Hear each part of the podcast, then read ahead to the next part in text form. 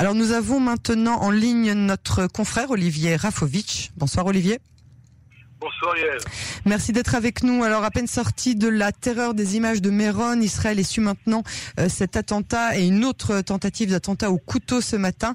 Est-ce que la situation est en train d'être à ce point en dehors du contrôle? On l'avait dit euh, ensemble sur les ondes de Canon français il y a quelques jours que l'annulation des élections euh, palestiniennes créerait une réaction du Hamas qui en fait euh, veut réagir contre Israël alors que la problématique est un, est un problème entre le Fatah et le Hamas. Euh, la raison pour le Hamas d'attaquer Israël est que Israël refuse que se tiennent des élections à Jérusalem. Donc euh, ce soir, malheureusement, une attaque, un attentat très grave. Ils ont visé un arrêt de bus. Il y avait six étudiants de Yeshiva. Trois ont été touchés, dont deux très grièvement. Et il faut s'attendre effectivement à une recrudescence d'attaques euh, du Hamas surtout et du djihad islamique en Judée-Samarie, également à Jérusalem. Et il euh, faut également prendre en considération, Yael, une possible recrudescence également d'attaques de missiles et de mortiers venant de la bande de Gaza vers Israël. Tout cela réuni et coordonné et commandité par euh, le Hamas. Il faut savoir que ce soir, les sources militaires que j'ai eues au téléphone parlent que euh, la, cellule terroriste euh, aurait euh, trouvé refuge dans le village de Filouad au nord de, Ramallah. Le village est bouclé pour l'instant et le Shin Bet et Tzahal euh, vont rechercher maison par maison pour retrouver cette cellule qui pose un problème très grave dans toute la région.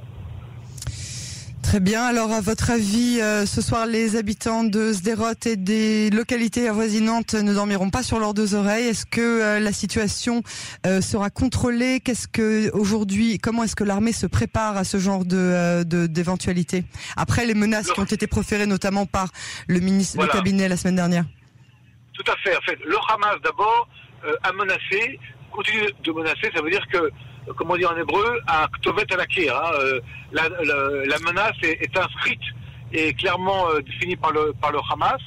Euh, Tzal a prévu que si le Hamas continuait à menacer et attaquer, la riposte serait excessivement lourde.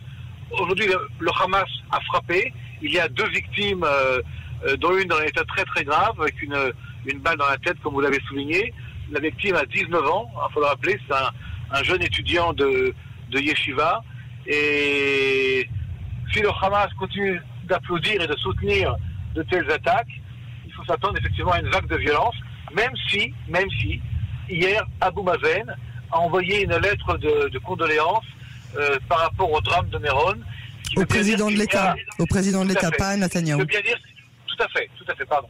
Ce qui veut bien dire qu'il y a, si vous voulez, deux, deux camps euh, palestiniens, un camp du Fatah qui euh, cherche, on va dire, le espèce de, de retour à un calme et, et surtout à une volonté de continuer la collaboration sécuritaire, et l'autre camp du Hamas et du djihad islamique qui lui cherche guerre également, et également, faut le dire, à remplacer Abu Mazen et le Fatah, euh, pas seulement euh, à, en Judée-Samarie, mais également à Jérusalem-Est. Très bien, Olivier Rafovitch, je vous remercie beaucoup pour cette analyse euh, et à cette semaine sur les ondes de Canon français. À très bientôt, Yael. À bientôt.